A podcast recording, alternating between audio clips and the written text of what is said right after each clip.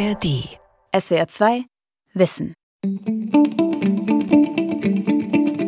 Der Mann sieht nicht aus wie ein Stahlbaron. Kein Kinnbart, kein stechender Blick. Der Auftritt ähnelt eher Apple-Gründer Steve Jobs. Schwarzer Rollkragenpullover, freundliches Lächeln, wache Augen hinter einer hellbraunen Brillenfassung. Arndt Köfler, lassen Sie das Doktor weg. Arndt Köfler ist technischer Vorstand bei ThyssenKrupp Steel. So heißt die Stahlsparte des ThyssenKrupp-Konzerns heute.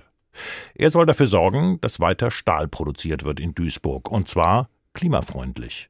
Denn Stahlproduktion stößt bisher massenweise CO2 aus. CO2, für das der europäische Emissionshandel einen immer höheren Preis vorsieht. Am Ende einen zu hohen. Weil das ETS-System uns in den nächsten Jahren mit immer höheren Kosten der grauen Stahlerzeugung belasten wird, ist mit grauem Stahl tatsächlich um den Dekadenwechsel herum keine schwarzen Zahlen mehr zu schreiben. Rechnen mit der Energiewende, wie die Industrie den Klimaschutz einpreist, von Jens Borchers und Oliver Günther. Rund 300 Kilometer entfernt im hessischen Lauterbach hat Detlef Kase sein Büro. Helle Hose, weißes Hemd, schlanke Figur, Typ Langstreckenläufer. Erster Eindruck, der Mann lacht gerne. Detlef Kase ist Managing Director des Folienherstellers Duoplast. Fragt man ihn danach, warum Duoplast in Klimaschutz investiert, kommt die Antwort ebenso schnell wie klar. Jedes Unternehmen, was das nicht macht, wird irgendwann keine Existenzberechtigung an diesem Markt mehr haben. Der Stahlriese ThyssenKrupp Steel in Duisburg. Das mittelständische Unternehmen Duoplast im hessischen Lauterbach. Beide stehen vor der gleichen Herausforderung. Sie müssen klimafreundlicher werden und trotzdem profitabel bleiben. Beide investieren in eine grünere Zukunft. Beide kostet Klimaschutz richtig Geld.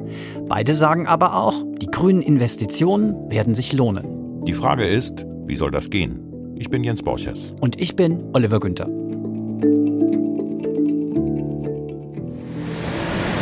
Hinter mir sehen wir einen klassischen Hochofen, neuester Bauart.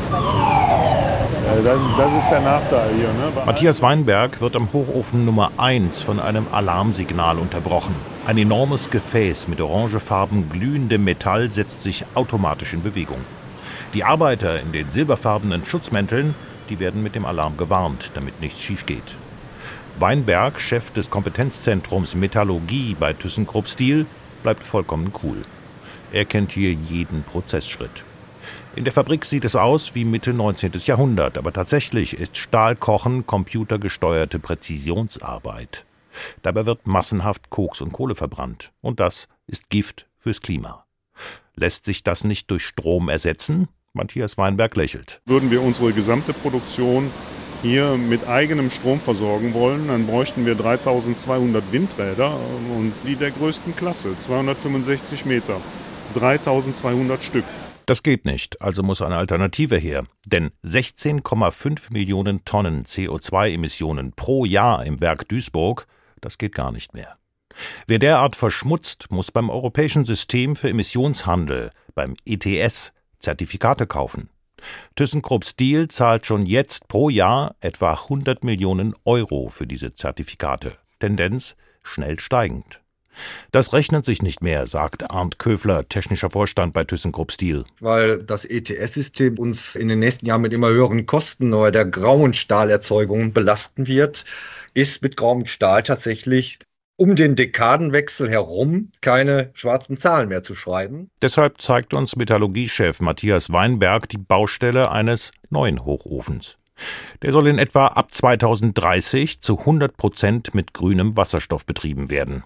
Weinberg zeigt am Modell auf den künftigen Hochofen. Dieser Turm hier, der wird ca. 150 Meter hoch werden und der wird von unten mit einem heißen Wasserstoffgas wird der angeströmt. Statt Koks und Kohle hilft dann eben der Wasserstoff, das Eisenerz zu schmelzen und den unerwünschten Sauerstoff daraus zu holen. Der entscheidende Effekt von dem Wasserstoff ist, wenn Sie den benutzen, um eine Reaktion mit Erz abzuwickeln, dann kriegen Sie reinen Wasserdampf raus. Es ist also ein sehr, sehr sauberer Prozess. Die CO2-Bilanz sieht dann natürlich hervorragend aus. Wenn Sie sehr, sehr viel grünen Strom einsetzen, dann kommen Sie mit Ihrer CO2-Bilanz wirklich auf niedrigste Werte. Und nur dann hat die Stahlproduktion in Duisburg überhaupt noch eine Chance zu überleben. Aber der Umbau kostet. Sechs Hochöfen sind es bisher. Sie müssen durch wasserstofffähige Anlagen ersetzt werden. Kosten geschätzte 10 Milliarden Euro. Wir, die Steuerzahler, schießen Geld dazu. Jetzt erst einmal 2 Milliarden Euro für den Bau des ersten Hochofens. Warum? Naja, sagt Arndt Köfler, der technische Vorstand von ThyssenKrupp Steel, weil die deutsche Industrie unbedingt Spezialstahl made in Germany brauche. Deutschland hat eine exportorientierte Industrie und über 50 Prozent des Wertes der deutschen Exporte besteht aus Stahlprodukten, weiterverarbeitet natürlich. Autos, Maschinen, Werkzeuge und, und, und. Bis die gesamte Produktion bei ThyssenKrupp Steel auf Wasserstoff umgestellt sein wird, vergehen noch 10, 15 Jahre. Aber der erste wasserstoffbasierte Hochofen, der soll spätestens 2028 in Betrieb gehen. Mit Wasserstoff. Sehr viel Wasserstoff und der muss importiert werden. Wahrscheinlich aus afrikanischen Staaten oder von Produzenten am arabischen Golf. Eine offene Frage ist allerdings, wie dieser importierte grüne Wasserstoff dann zu ThyssenKrupp Steel nach Duisburg kommt. Pläne für eine Pipeline, die gibt es zwar. Aber wer die Röhre bezahlt, das ist ungeklärt. ThyssenKrupp Steel sagt, wir können das nicht. Und angesichts Klammer öffentlicher Kassen schrumpfen die Chancen auf Milliardensubventionen. Es kann also sein, dass der neue Hochofen 2028 erst einmal mit Erdgas betrieben werden muss. Technisch ist das machbar. Es würde dann auch weniger CO2 emittiert als im aktuellen Betrieb auf Kohlebasis. Nur grüner Stahl wäre das dann eben noch nicht. Und die Kosten für die CO2-Zertifikate beim ETS, die steigen ja immer noch rasant. Rund drei Autostunden entfernt von Duisburg steht Mike Kieschnick neben zwei containerartigen Kästen, die durch chromblitzende Rohre miteinander verbunden sind. Die vordere Front der Kästen bilden großflächige Metalllamellen, die das Ganze aussehen lassen wie einen XXL-Autokühler. Mike Kieschnick ist der Betriebsleiter des Duoplastwerks im thüringischen Sünna, rund 60 Kilometer entfernt vom Firmensitz in Lauterbach. In Sünna produziert Duoplast Folien für die Lebensmittelindustrie, die Landwirtschaft, aber auch zur Sicherung von Transporten. Die Folienproduktion ist ein energieintensiver Prozess, bei dem einiges an CO2 in die Atmosphäre geblasen wird. Womit wir wieder bei Betriebsleiter Mike Kischnick und dem XXL Autokühler sind, Autokühler, der Vergleich trifft es tatsächlich, denn bei dem Konstrukt handelt es sich um eine Kühlanlage, die dabei hilft, den CO2-Ausstoß zu senken und das Unternehmen Duoplast klimafreundlicher zu machen, wie Mike Kischnick erklärt, nicht ohne Stolz. Die Anlage wurde optimiert auf die Produktionsanlagen, die wir drin haben, auf die Kältebedarfe, die dort entstehen. Wir sparen dadurch ca. 10 Prozent des gesamten Energieaufkommens ein und auch ca. 500 Tonnen CO2. 500 Tonnen CO2. Bezogen auf die Bruttoemissionen von Duoplast entspricht das einem Anteil von rund einem Prozent. Klingt nicht viel. Insgesamt aber hat das Unternehmen in den vergangenen vier Jahren mit einer ganzen Palette von Maßnahmen mehr als ein Viertel seiner Treibhausgasemissionen eingespart. Und das ist nur der Anfang. Bis 2030 will das Unternehmen seine Treibhausgasemissionen im Vergleich zum Basisjahr 2019 um 95 Prozent verringern. Ganz zentral dabei die Umstellung bei der Energieversorgung von fossilen auf erneuerbare Energien. Übrigens auch aus wirtschaftlichen Gründen, denn die CO2-Bepreisung hat auch für Duoplast zur Folge, dass zum Beispiel Gas immer teurer werden wird. Deshalb hat Duoplast unter anderem in eine eigene Photovoltaikanlage investiert. Detlef Kase ist Vorstand und Managing Director bei Duoplast. Als wir im Rahmen unserer Recherche bei Duoplast angefragt haben, ob das Unternehmen bereit sei, uns einen Einblick zu geben in Klimakosten und Investitionen, hat Detlef Kase schnell Ja gesagt. Bei Duoplast ist man selbstbewusst, was Klimaschutz angeht, aber der schlachsige Firmenvorstand weiß auch, ohne Investitionen in Klimaschutz würde das Unternehmen nicht mehr lange überleben. Ja, sicherlich die nächsten zwei, drei, vier Jahre, aber langfristig ist das eine unabdingbare Strategie, jedes Unternehmen klimaneutral auszurichten. Eine Strategie, die allerdings auch erstmal Geld kostet. Klar, wir haben zweieinhalb Millionen Euro Investitionskosten in Energieprojekte die letzten drei Jahre getätigt. Wir haben auch Stellen geschaffen. Wir haben auch Geld ausgegeben für Berater, um diese hochkomplizierten Prozesse durchführen zu können. Ein kleiner Teil der Investitionen würde vom Staat gefördert. Vom Staat wünscht sich Duoplast-Vorstand Kase allerdings mehr Unterstützung. Zum Beispiel beim Thema Recycling und Kreislaufwirtschaft. Beides könnte helfen, auch bei den Rohstoffen für die Folien CO2 einzusparen. Denn das für die Folienproduktion verwendete Granulat hat in der Regel eine sogenannte fossile Basis, sprich auch dessen Herstellung verursacht CO2. Recycling könnte helfen, diesen CO2-Anteil zu reduzieren. Konkret das Recyceln schon mal benutzter Folie. Aber dazu muss diese Folie halt auch wieder den Weg zu Duoplast zurückfinden. Ein solches Recycling-System wäre gut für den Klimaschutz, aber sowas kriege kein Unternehmen, keine Branche alleine hin. Das müsse der Staat anstoßen, so Duoplast-Chef Kase. Es bedarf Förderungen zum Aufbau der Kreislaufwirtschaft, um einfach diesen Schritt zu beschleunigen. Darauf zu warten, dass sich der Markt und die Nachfrage Stück für Stück einpendelt und erst dann die Investitionen entstehen, wird uns zeitlich zurückwerfen.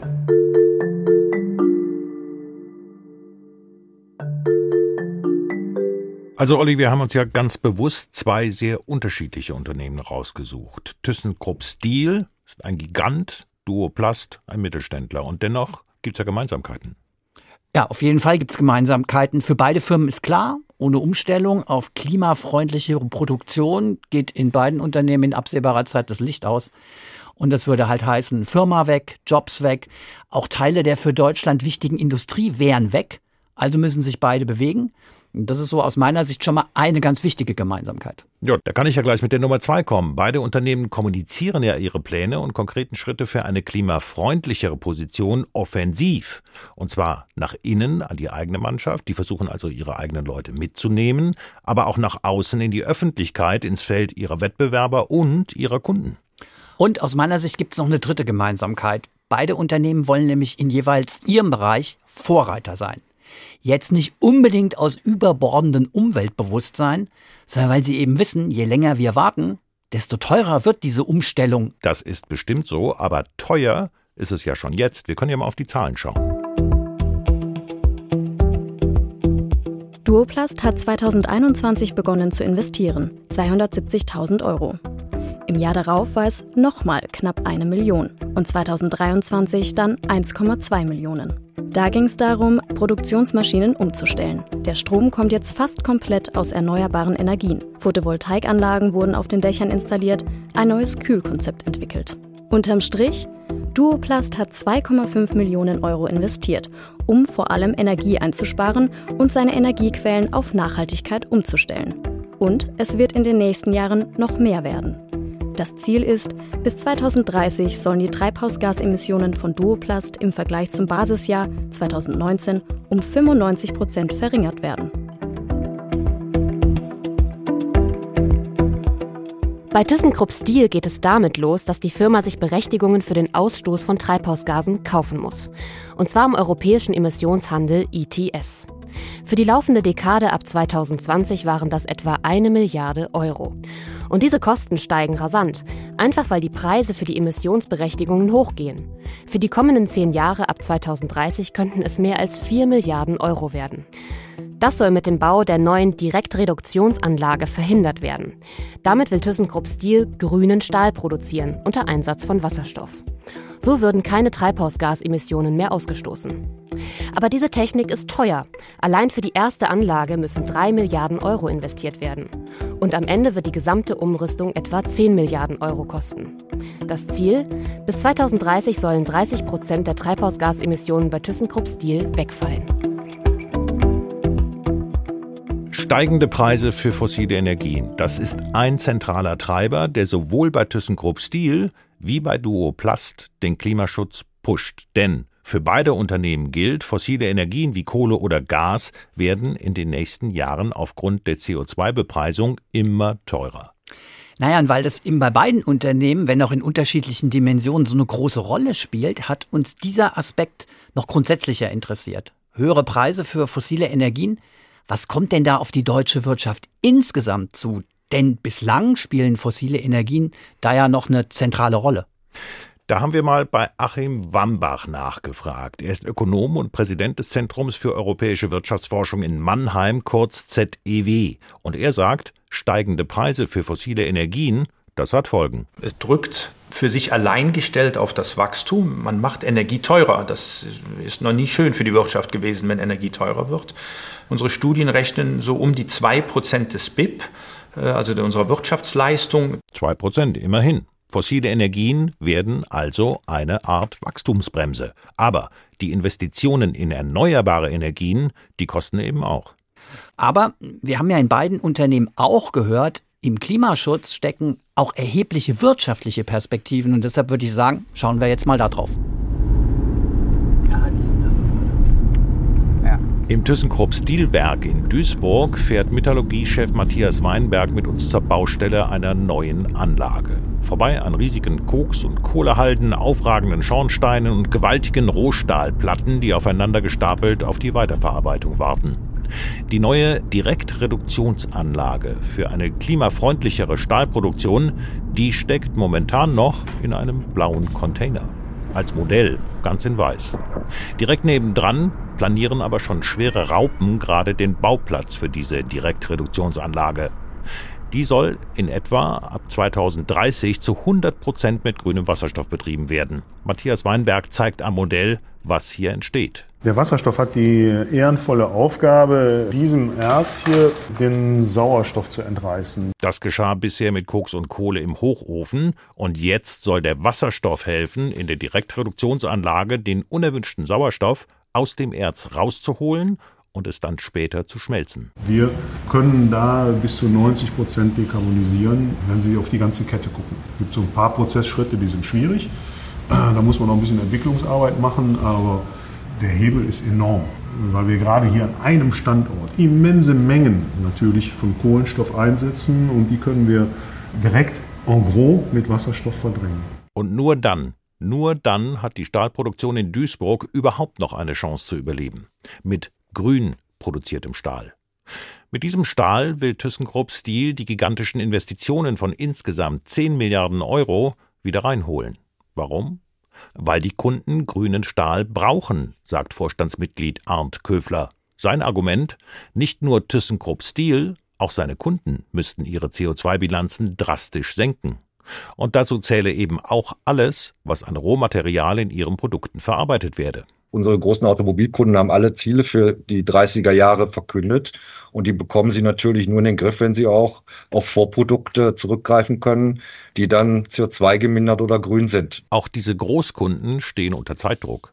Und Arndt Köfler baut darauf, dass ThyssenKrupp Steel mit seiner Strategie hin zu einer klimafreundlicheren Stahlproduktion auf den Märkten die Nase vorn haben wird, weil sie sich einen Technologievorsprung erarbeitet hätten. ThyssenKrupp Steel stellt bisher Stahl in über 2000 unterschiedlichen Zusammensetzungen her. Unterschiedliche Güten heißt das im Stahljargon. Alle diese Güten sind präziser auf ganz spezifische Kundenwünsche abgestimmt. Und mit der neuen Direktreduktionsanlage habe die Firma einen Weg gefunden, diese Produktvielfalt auch nach der Umstellung auf Wasserstoff sofort weiterzuführen. Wir haben eine Technologie entwickelt, äh, die es ermöglicht, indem man tatsächlich den Hochofen an sich ersetzt, eben diese ganze Gütenpalette, wir erzeugen 2000 unterschiedliche Güten, eben sofort auch weiter produzieren zu können, weil der eigentliche Stahlerzeugungsprozess der gleiche bleibt. Und das ist das Thema, wo dann dieser Vorsprung aus den Güten heraus, den wir eben haben, eben auch erhalten bleibt. Das, meint Arndt Köfler, ist die Chance für ThyssenKrupp Steel. Nicht nur, dass die Firma während der laufenden Umstellung auf Wasserstoff und grünen Stahl weiter das gewohnte Sortiment liefert, sondern sie könne auch nach dem Umstieg sofort wieder die gewohnten Qualitäten anbieten. Wir haben mit unseren Kunden in den letzten drei Jahren sehr intensive Gespräche geführt und haben auch Verabredungen getroffen, aus denen klar hervorgeht, dass dieser Wunsch, grüne Produkte zu beziehen, da ist. Und nach unseren Einschätzungen nach wird das Angebot eher geringer sein, als die Nachfrage ist. Das bedeutet, wenn das Angebot geringer ist als die Nachfrage, dann lassen sich am Markt auch höhere Preise durchsetzen. Voraussetzung ist natürlich, dass die schrittweise Umstellung technisch so funktioniert wie geplant. Wie sicher ist sich Metallurgiechef Matthias Weinberg denn, dass das alles klappt?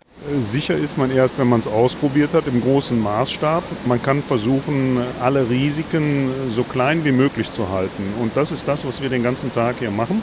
Das heißt also, wir versuchen über Versuche, über Rechnungen, über Kooperationen mit Universitäten, mit anderen Instituten, versuchen wir alles, was noch nicht abgesichert ist, abzusichern. Im Duoplastwerk in Sünna greifen Vorstand Detlef Kase und Betriebsleiter Mike Kieschnick mit beiden Händen voll zu. Kase und Kischnick stehen vor einem Behälter mit Foliengranulat. Kleine beige-graue Kügelchen, die die beiden langsam durch die Finger rieseln lassen. Das Granulat ist der Rohstoff der Folien, die bei Duoplast hergestellt werden. Einfach gesagt, das Granulat wird erhitzt, verflüssigt und schließlich in Folie verwandelt. Je nach Bedarf in unterschiedlicher Stärke und Belastbarkeit. Das Problem, nicht nur bei der Verarbeitung des Granulats zur Folie wird CO2 ausgestoßen, nein, auch bei der Herstellung des Granulats selbst. Und auch dieser CO2-Anteil fließt in das Endprodukt Folie mit ein.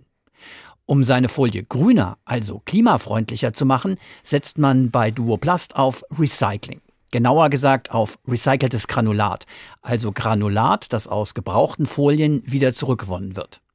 Für den Laien sieht die grünere Folie, naja, einen Tick grauer aus. Für den Klimaschutz ist der Unterschied da schon wesentlicher. Wir haben hier zwei Folien.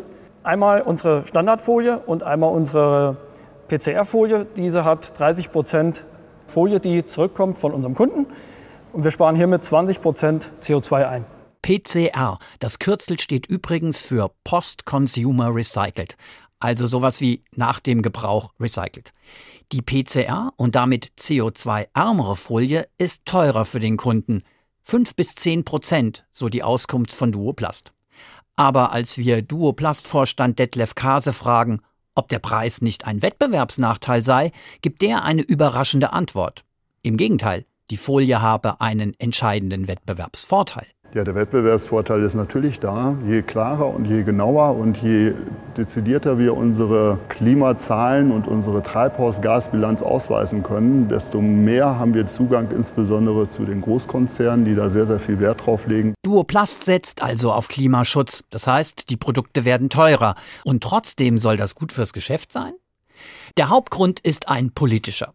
Denn die Politik hat entschieden, Deutschland soll bis 2045 klimaneutral sein. Das bedeutet, nicht nur Duoplast muss seinen CO2-Ausstoß reduzieren, alle Firmen sind dazu verpflichtet. Und das heißt auch alle Duoplast-Kunden, ob Lebensmittelkonzern oder Spedition. Alle müssen darauf achten, dass die Produkte, die sie selbst einkaufen, möglichst klimafreundlich produziert wurden.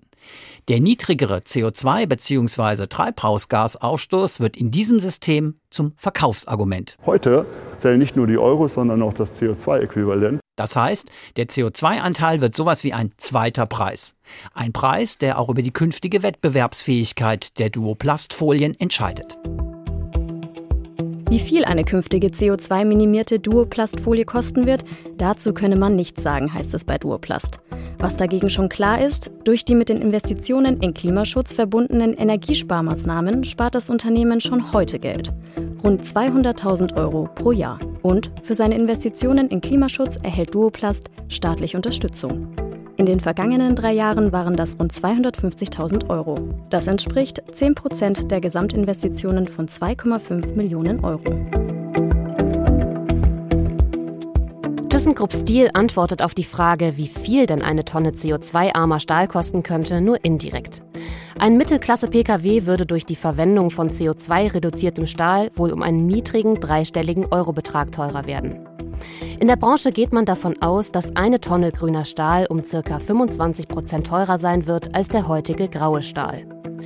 Auch ThyssenKrupp profitiert bei seinen Klimaschutzinvestitionen von staatlichen Förderungen. Und zwar in viel größerem Maße als der Folienhersteller Duoplast. ThyssenKrupp Steel bekommt bis zu 2 Milliarden Euro staatlicher Förderung für den Aufbau der geplanten ersten Direktreduktionsanlage. Das entspricht rund zwei Drittel der Gesamtinvestition. Da sind also noch zwei Gemeinsamkeiten zwischen den beiden eigentlich so unterschiedlichen Unternehmen. Beide verbinden mit Klimaschutz neue Profitchancen. Oder vielleicht präziser, Investitionen in Klimaschutz sollen bestehende Geschäfte sichern und darüber hinaus noch neue Geschäfte möglich machen. Aber weißt du, was ich daran nicht ganz verstehe? Wenn doch beide Unternehmen sagen, Klimaschutz ist profitabel, warum dann eigentlich staatliche Förderung? Das war eine der Fragen, mit denen wir nach unseren Besuchen bei ThyssenKrupp Steel und Duoplast dann noch zu Achim Wambach nach Mannheim gefahren sind. Achim Wambach, das ist der Präsident des Zentrums für europäische Wirtschaftsforschung, ZEW in Mannheim, der beschäftigt sich intensiv mit den wirtschaftlichen Folgen des Klimaschutzes. Und er sagt, ja, Klimaschutz kann profitabel sein, aber ohne staatliche Förderungen geht es zumindest am Anfang nicht. In den USA und in asiatischen Ländern haben wir noch keine CO2-Preise. Das heißt, die Unternehmen konkurrieren mit Unternehmen weltweit, die nicht umstellen oder die Subventionen bekommen in den USA und China. Und um da den Unternehmen dann zu sagen, aber bitte in Europa auch umstellen, wird man an einer gewissen Form der Förderung nicht vorbeikommen. Naja, so diese internationale Konkurrenz, das gilt natürlich insbesondere für ein Unternehmen wie ThyssenKrupp Steel. Und da geht es um tausende Arbeitsplätze, da geht es um Zulieferungen zum Beispiel für die Automobilindustrie, aber eben auch um den für die deutsche Wirtschaft so wichtigen Export. Ja, den Eindruck hatte ich auch und mir ist, als wir in Duisburg im ThyssenKrupp Stilwerk waren, da schon der Begriff systemrelevant eingefallen, einfach auch, weil das alles so gigantisch aussieht, ja. Übrigens auch in Sachen Klimaschutz systemrelevant, denn kein anderes Unternehmen in Deutschland stößt so viel CO2 aus wie ThyssenKrupp Stil. Aber das mit dem systemrelevant, das kann ich total nachvollziehen. Das ist halt wirklich eine Stahlstadt da in Duisburg mit eigenem Straßensystem und eigenem Gleisnetz. 27.000 Beschäftigte, das sind wirklich gigantische Anlagen, jede Menge Tradition, die man da auch wirklich spürt. Und so einen Riesentanker in Richtung Klimaschutz umzulenken, das ist sicher ein Kraftakt. Aber wenn der mal umsteuert, dann habe ich so das Gefühl, dann steuert die halbe Republik mit um. Ja, das stimmt bei so einem Riesenladen, aber es kommt natürlich auch auf diese kleinen Unternehmen an wie Duoplast. Das ist ein kleiner Laden, das sind findige Leute, die wir da getroffen haben. Die suchen selbst, die tüfteln bis ins kleinste Detail hinein, um in Sachen Effizienz und Klimaschutz noch was rauszuholen. Und die setzen das dann aber auch ganz fix um. Bei ThyssenKrupp Stil dauert sowas halt über Jahre. Ja, aber so unterschiedlich die beiden Unternehmen sind, gemeinsam stehen sie vor einer Herausforderung, für die unser Experte Achim Wambach dann einen wirklich eindrücklichen Vergleich genutzt hat. Er sagt nämlich, die durch den Klimaschutz ausgelösten Veränderungen seien ähnlich einschneidend wie die zu Beginn der Digitalisierung. Auch da habe es Unternehmen gegeben, die Vorreiter waren. So ähnlich erwarte ich das auch bei den grünen Produkten. Im Moment gibt es Vorreiter, die, die halt neue Produkte am Markt anbieten, auch das als neue Gewinnchance sehen. In zehn Jahren werden die, die es noch nicht gemacht haben, nachrücken müssen, weil wir werden dann nicht mehr mit fossilen Energien arbeiten können. Dann kann man nur noch mit erneuerbaren Energien arbeiten. SWR 2 Wissen. Rechnen mit der Energiewende, wie die Industrie den Klimaschutz einpreist, von Jens Borchers und Oliver Günther. Und was das Thema Wasserstoff betrifft, dazu haben wir hier im SWR2 Wissen Podcast eine eigene Folge mit dem Titel Die Wasserstoffwende. Teuer, verspätet, kompliziert. SWR2 Wissen. Alle Folgen in der ARD Audiothek. Manuskripte und weitere Informationen unter swr2wissen.de.